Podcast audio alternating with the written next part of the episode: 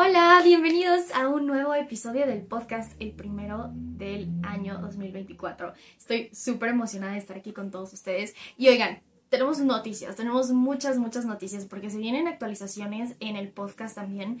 Eh, por ahí me comentaron que les gustaría que hablara sobre también capítulos de libros, que también incluso en algunos episodios vamos a incluir de Cuidando mi Jardín, que ya salió a la venta, ya está disponible en Amazon, ya lo pueden comprar. De hecho, ya les voy a dejar el link aquí para quienes quieran comprar su libro. Está en tanto en pasta blanda como en pasta dura. Y bueno, yo estoy muy feliz. Y bueno, se vienen capítulos, eh, episodios donde vamos a hablar sobre ciertos temas. Em, un poco más concretos sobre capítulos de libros, ¿no? Creo que es una forma también de obligarme a mí, más bien no de obligarme, sino comprometerme a mí a seguir creciendo, a seguir eh, conociendo que pues está el curso, ¿no? Es un compromiso que tengo con ustedes, pero yo creo que también es algo que puedo ir compartiendo a la larga, ¿no? Con ustedes aquí en este podcast, así que se van a venir eh, pues estos nuevos episodios especiales donde vamos a hablar sobre libros, sobre temas, sobre filosofías, etcétera, ¿no? Como un monólogo, una filosofada, por así decirlo, que obviamente todo está encaminado hacia el empoderamiento personal, hacia el amor propio.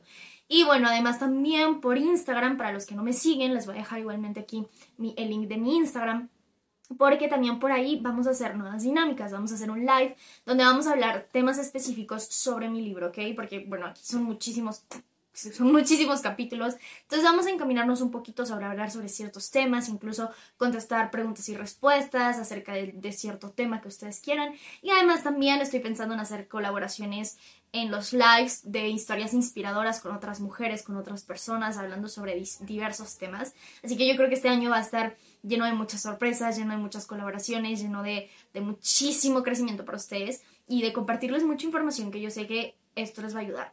Y el día de hoy quiero hablar sobre uno de los principios fundamentales del estoicismo. Estoicismo es un tipo de filosofía que está dedicada a encontrar la felicidad interna, la felicidad verdadera. Y para mí esto es súper importante. ¿Por qué? Porque también, bueno, esto va dedicado más mayormente a lo que son las mujeres, pero lo pueden aplicar hombres, tanto mujeres, ¿no? Aquí no nada más es mujeres y ya no, también los hombres son bienvenidos. Y este es un tema del que vamos a hablar el día de hoy, que justamente lo estoy leyendo en un libro que se llama Manual de Vida de Picteto, que habla sobre lo que puedes controlar y lo que no puedes controlar. Y este es un tema fundamental en el empoderamiento. ¿Por qué? Porque estamos acostumbrados o vivimos en una sociedad donde la mayor parte de las personas se toman personal lo que los demás hacen. Y esto solamente lleva a una autodestrucción y a una desgracia en la vida completamente. Entonces, tú tienes que entender que hay cosas que están bajo tu control y otras en las que no tienes control y solamente puedes enfocarte en lo que tú puedes hacer. Porque si no, nunca vas a encontrar esa felicidad, ¿sí? algo que yo quiero que tú entiendas, y ya lo he tocado en otros episodios, es que primer punto, tu felicidad no depende de absolutamente nada externo. Si tú basas tu felicidad en otra persona, en si otra persona te dice que te ama, en las acciones de otra persona, incluso en lo que logras, en lo que superas, incluso en tu físico, que son cosas que 100% no las puedes controlar porque son cosas externas, jamás vas a ser feliz. ¿Por qué? Porque estás acostumbrando a tu mente a creer que la felicidad tiene que ver con algo que nunca vas a poder alcanzar. De hecho, esto lo tocamos también en mi libro de Cuidando mi Jardín, donde les explico el tema de la felicidad, ¿no? Mientras tú bases tu felicidad en las cosas externas, jamás vas a poder ser feliz. Porque te estás acostumbrando a creer que la felicidad es algo que aún no alcanzas, ¿no? ¿Cuántas veces muchas personas han dicho, cuando tenga esta pareja, cuando tenga esta realidad, cuando tenga tal cantidad de dinero, cuando tenga tales cosas, entonces voy a ser 100% feliz? Y no, y ahora, no me malentiendas, vivimos en un mundo terrenal y todas esas cosas son importantes. Pero cuando hablamos de una felicidad interna, una felicidad real, es más importante saber la en la que te estás construyendo. Y esto es básico. Por eso yo en mi libro de Cuidando mi Jardín se los explico mucho esta parte, ¿no? Incluso en el curso de neuroempoderamiento personal trabajamos en crear una felicidad real y duradera. Sí, hace poco alguien me decía, ¿no? Em, bueno, es que yo no, yo no acepto mis emociones, no me gusta aceptarlas porque yo soy una persona muy feliz. Y le dije, a ver, la felicidad no tiene nada que ver con un estado de ánimo. La felicidad tiene que ver con una aceptación de ti mismo, con aceptar tus emociones, con aceptarte a ti y lo que está bajo tu control. Dejar ir, perdonar y soltar todo aquello que te lastima para poder avanzar. y para poder crear mejores cosas en tu vida, ¿sí? Entonces, quiero que dejes de creer que la felicidad tiene que ver con un estado de ánimo, porque en realidad es que no es así. Y si tú estás en este camino de amor propio y empoderamiento, es una de las bases más importantes que tienes que entender, porque yo pasé por ahí, yo pasé por esa trampa de amor propio, donde yo creía que solamente tenía que estar feliz. Entonces, cuando me sentía triste, creía que algo estaba mal en mí, es decir, bueno, si yo me amo, ¿por qué estoy triste? Pero es que en realidad hay situaciones que somos humanos y nos van a poner tristes y es normal y es válido y es aceptable y hay que aprender a aceptarnos. El amor propio no habla de sentirnos felices todo el tiempo, el amor propio habla de saber sostenernos no solamente en nuestros días felices, sino también en esos días malos. En esos días donde no queremos ser sostenidos, saber sostenernos, apoyarnos, entendernos, escucharnos, cuestionarnos y entonces ser un soporte para nosotros mismos. De eso se trata el amor propio, ¿ok? Entonces quise hacer esto como introducción para que tú entendieras un poquito acerca de la felicidad, acerca de lo que es el amor propio, pero vamos a encaminarnos un poquito más a este tema de uno de los fundamentos del estoicismo, que es lo que puedes controlar y lo que no puedes controlar. Así que sin más preámbulo, vamos a comenzar.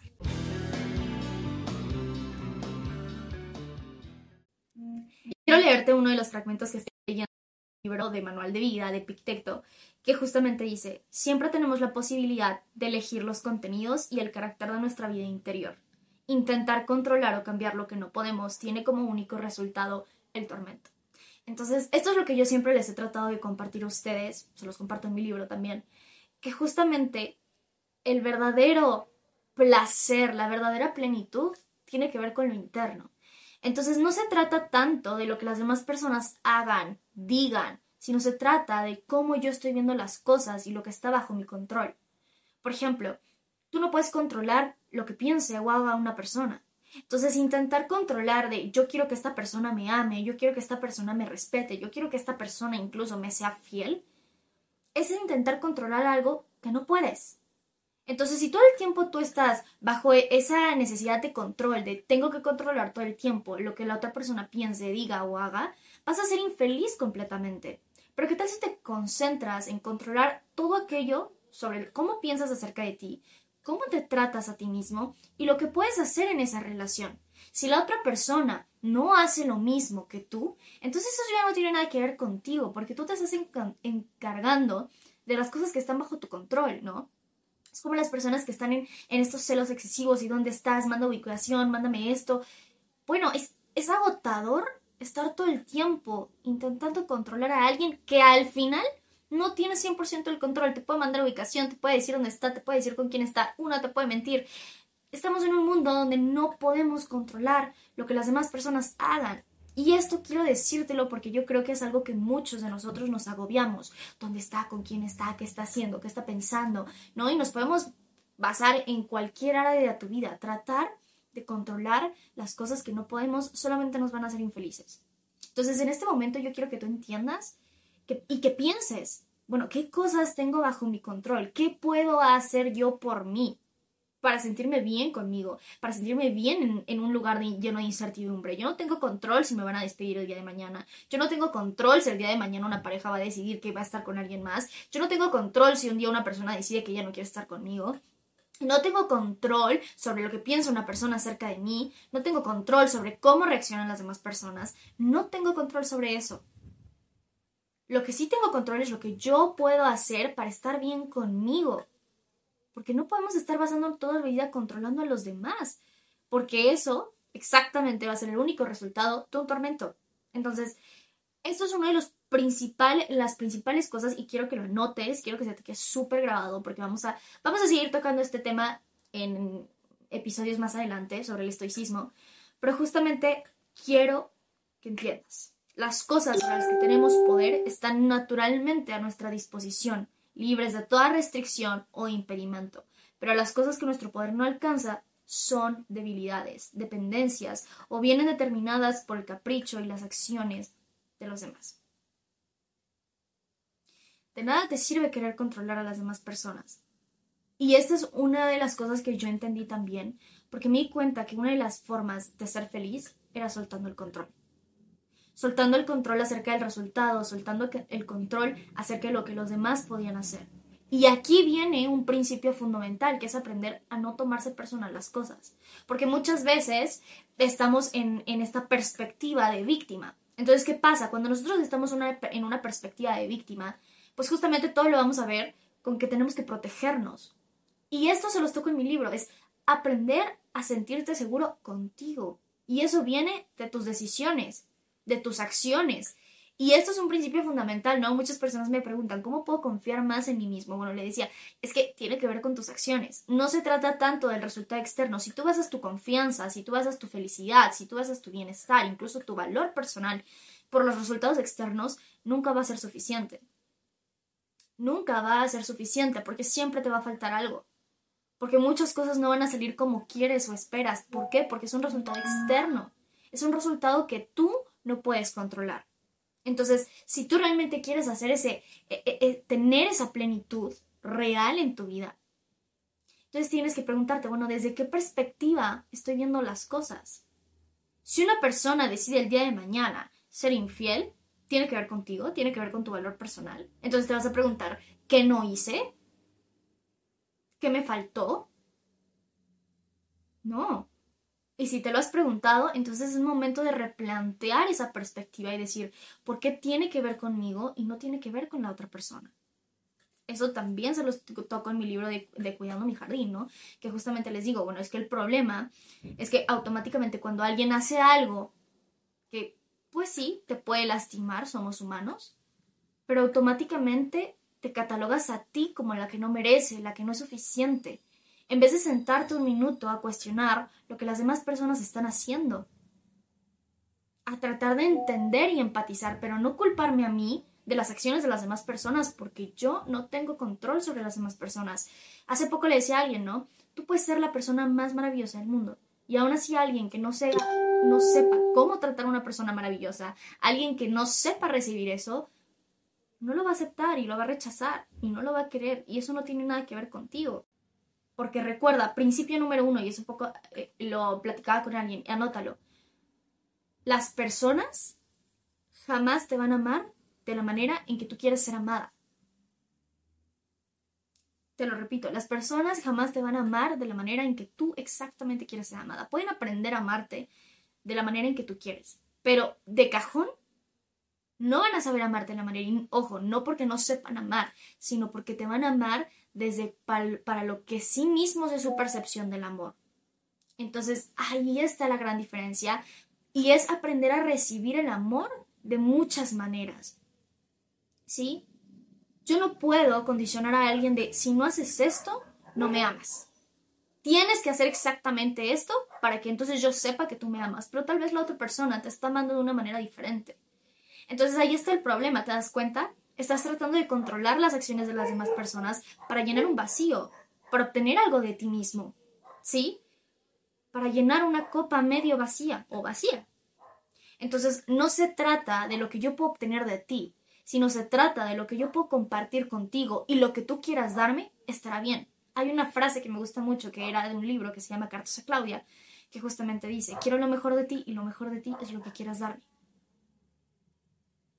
quiero lo mejor de ti y lo, que, y lo mejor de ti es lo que quieras darme. Y hay que aprender a recibir eso. Porque vamos a conocer a lo largo de toda nuestra vida a muchísimas personas que nos van a amar de maneras diferentes. Y hay que aprender a recibirlo. Y hay que aprender a reconocerlo. Pero ¿cómo yo puedo reconocer amor en otras personas? Bueno, primero tengo que encargarme de llenar mis propios vacíos. De llenarme a mí de amor para que yo sea capaz de amarme exactamente como quiero y entonces pueda recibir el amor de los demás y aprender a recibir un amor diferente. Porque yo ya tengo mi copa vacía, yo no necesito que me llenes, sino tú me vas a compartir lo que tú quieras compartir conmigo y yo te voy a compartir lo que yo quiera compartir contigo. Y esa es la magia del amor. Si el amor fuera un condicionamiento de tienes que hacer exactamente esto para amarme, bueno, no existirían las relaciones de pareja. Por eso muchas relaciones de pareja se rompen, porque las personas están más concentradas en qué puedo recibir de ti, en vez de decir qué podemos compartir juntos. Y te lo toco esto porque esto es un principio de amor propio y de empoderamiento. si yo me lleno, si yo estoy satisfecha conmigo, yo no necesito que me ames exactamente como yo quiero ser amada, porque yo ya cubrí eso por mí. Ámame de la manera en que tú quieras amarme y yo lo voy a recibir. Y entonces puedes aprender otras perspectivas, otro mundo y otras formas de amar. Quiero lo mejor de ti y lo mejor de ti es lo que quieras darme. Entonces no condiciones a una persona y ni siquiera te compares, no entremos en un espacio de comparación, ¿no? Porque también entramos a este punto de, las relaciones de pareja, donde dicen, bueno, es que a ella le regalaron rosas y a mí no me regalaron rosas, entonces si no me regala rosas significa que no me ama, pero tal vez no te has dado cuenta que esa persona eh, le gusta pasar tiempo contigo, se preocupa por ti, eh, está pendiente de ti, eh, pasa tiempo de calidad, invierte tiempo y dinero de otra manera que no son rosas, tal vez son citas, salidas, de maneras diferentes. Entonces, no te enfoques en los demás, no te enfoques en lo que no puedes controlar y que pierdas de vista la simplicidad de las cosas y, la, y lo bello que puedes recibir. Porque por eso es que la gente se cansa de dar. ¿Saben por qué la gente se cansa de dar? Porque la gente está enfocada en recibir y no dar. ¿Me entiendes? Entonces, la gente ya no da, la gente ya no comparte, la gente todo el tiempo está pensando en qué voy a recibir de ti, en algo que no tienen bajo su control. Entonces ya se los he compartido en otro podcast, ¿no? Que les he hablado mucho acerca de tú eres el valle del amor, el, valle, ¿no? En realidad, si tú quieres que todo a tu alrededor brille, que se nutra, bueno, no te concentres tanto en quiero recibir de los demás, sino es ¿Cómo yo puedo llenar esto? ¿Cómo puedo nutrirme para que las personas que estén a mi alrededor se nutran de mí? Y no porque te vayan a chupar la energía y entonces quedes drenado de todo, no. Si no se trata de compartirlo, ¿no? Se los platico también en mi libro Cuidando mi jardín, donde les explico, bueno, si tú tienes un jardín agradable para estar, más personas van a querer estar ahí y más personas sabrán valorarlo. Pero si yo tengo un jardín mal cuidado, y quiero venir a invitar a otras personas y decirles, tú me tienes que cuidar, tú tienes que ser el responsable de mí cuando yo soy el dueño del jardín, bueno, pues, ¿qué persona va a querer ir? Va a decir nada más esta persona me está, está buscando lo que yo le puedo dar, pero no, no está compartiendo nada, o sea, me desgasta, ¿entiendes? Desgasta. Entonces es, desgastante, es frustrante, es agobiante. Entonces tú te concentras en solamente si esta persona hace exactamente lo que yo quiero, entonces yo me sentiré bien. Entonces estoy tratando de llenar mis propios vacíos emocionales que yo no he sido capaz ni responsable de llenarlos por mí. Entonces si tú realmente quieres ser feliz, si tú realmente quieres sentirte amado, no te concentres en lo que las demás personas pueden darte. No te concentres en lo que puedes recibir de los demás y concéntrate en qué me puedo dar a mí mismo. ¿Sí? Te lo repito, no te concentres en lo que puedes obtener de los demás y concéntrate en qué me puedo dar a mí mismo. Ahí está. Ahí te lo decía, ¿no? Están las cosas sobre las que tenemos poder, están naturalmente a nuestra disposición.